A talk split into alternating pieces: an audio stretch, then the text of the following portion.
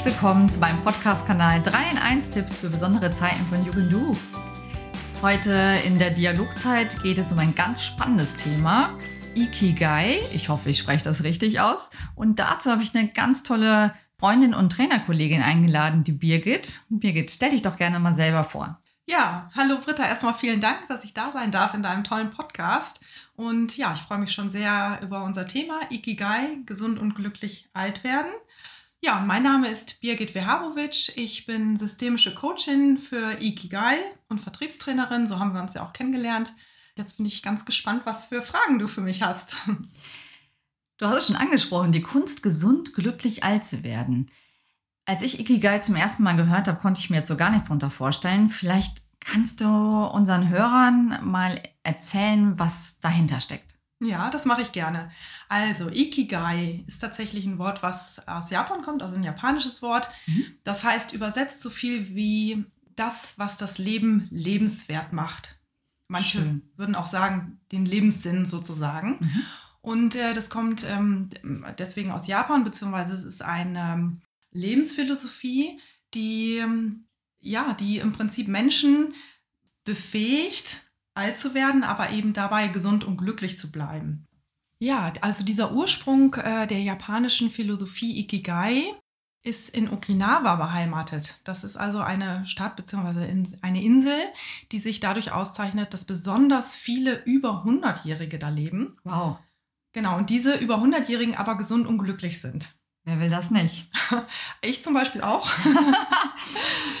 Genau, und dann hat man äh, sich auf die Suche gemacht, was ist es eigentlich, ähm, was diese Menschen so gesund und glücklich hält im Alter. Und da ist man auf ganz viele verschiedene oder auf einige Aspekte gekommen. Und da würden wir jetzt auf jeden Fall mal drei Aspekte uns heute näher anschauen.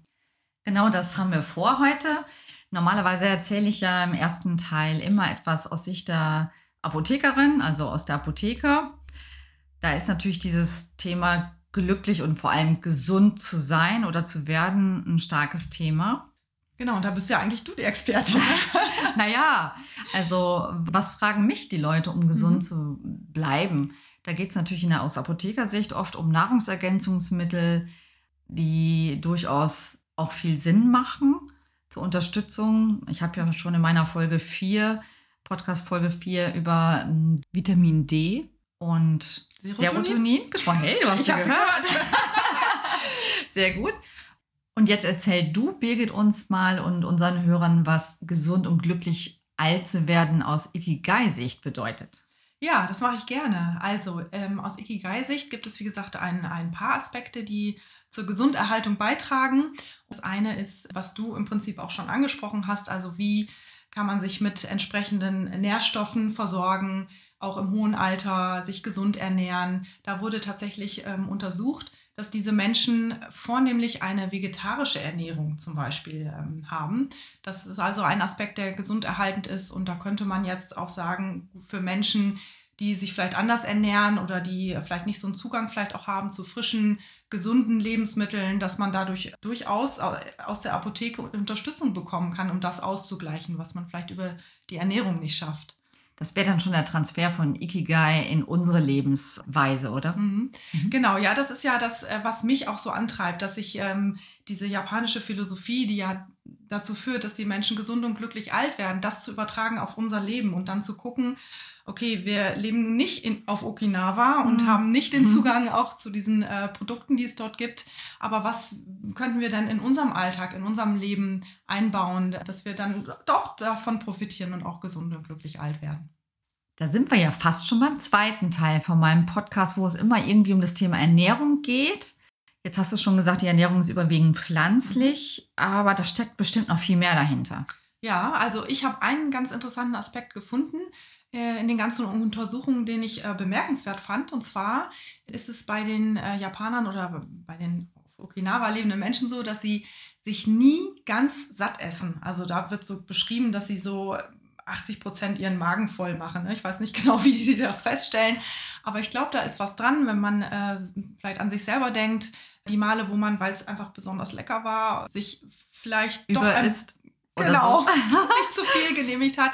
Ähm, das fühlt sich nicht gut an und lange nicht gut an. Also Ja. der Organismus ist einfach überfordert dann damit. Und äh, das fand ich einen ganz tollen Hinweis und einen tollen Aspekt äh, zu sagen, okay, ich muss mich gar nicht satt essen, sondern ich höre vorher auf. Also das ist wirklich eine Entlastung für den gesamten Organismus und hält gesund. Die Idee fand ich doch besonders spannend, ja.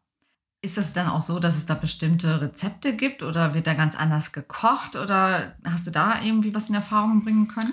Genau, also das ist äh, schon so, dass natürlich jede Kultur auch dann ähm, besondere Kochweisen, Rezepte hat und so weiter und so fort. Und ähm, da hat man äh, oder kommt aus dem Japanischen schon eher natürlich auch eher vielleicht eher Fisch als Fleisch, ja, aber Ja. eben sehr wenig. Also es ist sehr, sehr viel pflanzliche Na- Nahrung, Ernährung, sehr viele Pflanzen, die allerdings auch äh, zubereitet werden. Also es gibt ja bestimmte Ernährungskonzepte, die jetzt ähm, in, in der Welt kursieren sozusagen.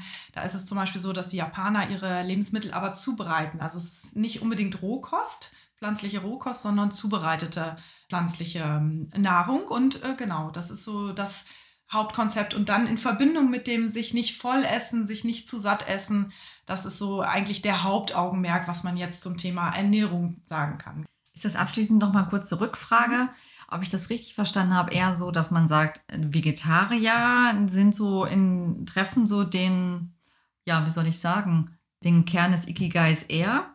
Ja, das kann man schon durchaus so sagen. Also das ähm, ist übrigens interessanterweise auch nicht nur in Japan zu finden, da wo die besonders vielen über 100-jährigen gesund und glücklich lebenden Menschen sind, sondern es gibt ein paar Stellen weltweit, wo so diese Häufung dieser über 100-jährigen äh, auftritt. Und auch da ist es wirklich so, dass das eher fleischlose Ernährung, also rein pflanzlich, das ist auch ein Aspekt ist der Gesunderhaltung. Das kann man tatsächlich so sagen, ja. Du sagst ja, Ikigai ist etwas, was das Leben so lebenswert macht. Was ist oder kann Ikigai denn noch? Ja, im Prinzip ist Ikigai der, der Kern von, von dir, also was ähm, auch dich ausmacht. Er sagt ein bisschen was aus über deine, deine Wünsche, deine Werte, über das, wie du leben möchtest. Also dein eigenes Ikigai zu finden, ist eigentlich auch so ein, so ein Ziel oder kann ein Ziel sein. Da geht es dann darum, dass du Erfüllung findest im Beruf und im Privaten. Also immer, immer dann, wenn es ähm, sich nicht mehr so ganz stimmig anfühlt, vielleicht auch, dann könnte man mal schauen, okay, ähm, wo ist mein Ikigai jetzt nicht erfüllt oder was fehlt noch, um mein Ikigai äh, wirklich zu leben und wirklich auch im Alltag zu leben. Also ganz ursprünglich ist die Idee vom Ikigai, das Ikigai im täglichen Leben zu finden, also wirklich das tägliche Erleben von Erfüllung und Freude. Und natürlich kann man es aber auch größer fassen und sagen, okay, wie möchte ich dann mich privat aufstellen, um diese Erfüllung zu leben, so im Großen? Oder wie möchte ich ähm, beruflich, welchen Beruf möchte ich ausüben, um da auch ein Gefühl von Ikigai ausleben zu können? Und da bist du eigentlich schon genau in meinem dritten Thema, wo es ja um Persönlichkeitsentwicklung geht, um ja seine eigene Weiterentwicklung, Coaching und so weiter. Hm, Wie passt Ikigai da rein? Ganz, ganz wunderbar. Deswegen bin ich ja auch systemische Coachin für Ikigai, weil immer dann, wenn Menschen äh, auch in Umbruchssituationen sind, also da gucke ich dich jetzt auch gerade an, also wenn vielleicht die Tochter aus dem Haus geht, da verändert sich doch einiges im Leben. Oh ja. ja, genau, da so andere Dinge. Also es gibt immer wieder im Leben äh, größere Veränderungen und immer, wenn diese größeren Veränderungen anstehen, ist es sehr hilfreich, sich mit diesem Thema mein Ikigai zu beschäftigen. Und da kann Ikigai Coaching helfen, diesen Dingen auf den Grund zu kommen, die vielleicht ähm, jetzt neu sortiert werden können. Also welche neuen Bereiche ähm, werden jetzt für euch interessant oder was wollt ihr noch machen, vielleicht mit der frei gewonnenen äh, Zeit, wenn die Tochter nicht mehr so viel im Haus ist. Was sind noch unerfüllte Wünsche, die ihr euch vielleicht erfüllen möchtet? Und äh, ja, das ist alles dann im Ikigai-Coaching so ein Prozess, so ein Weg.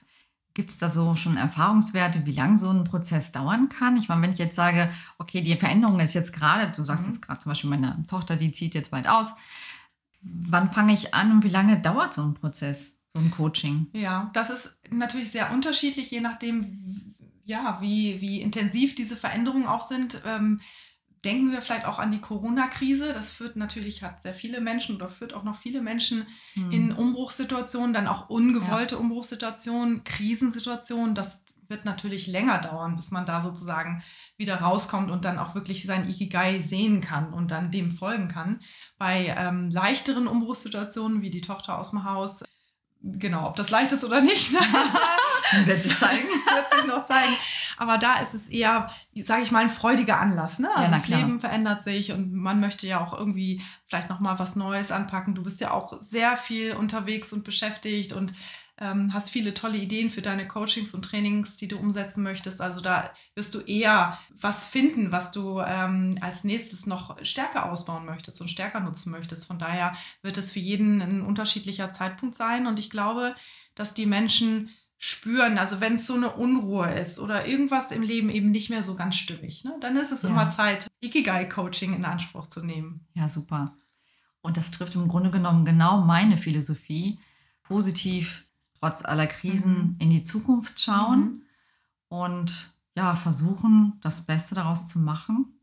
Und deswegen passt ja Ikigai genau hier für die positive Lebensweisheit, denn liebe Birgit, fasst das nochmal in einem Wort die Übersetzung zusammen mhm. oder ganz kurz Ikigai, warum jetzt?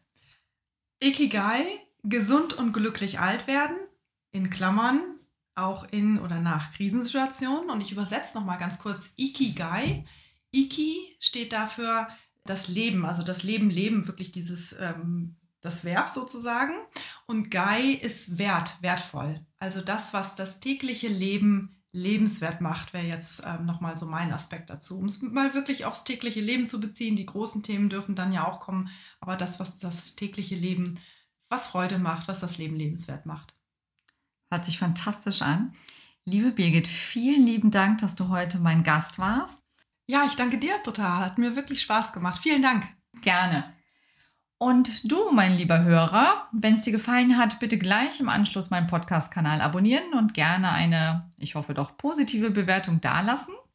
Ja, und dann wie immer bleibt mir nur zu sagen an dieser Stelle, komm gut durch diese Zeit Bitte bleib gesund, gönn dir genussvolle Momente und lebe die wertschätzenden Beziehungen zu deinen Mitmenschen. Bis bald, deine Britta. Tschüss.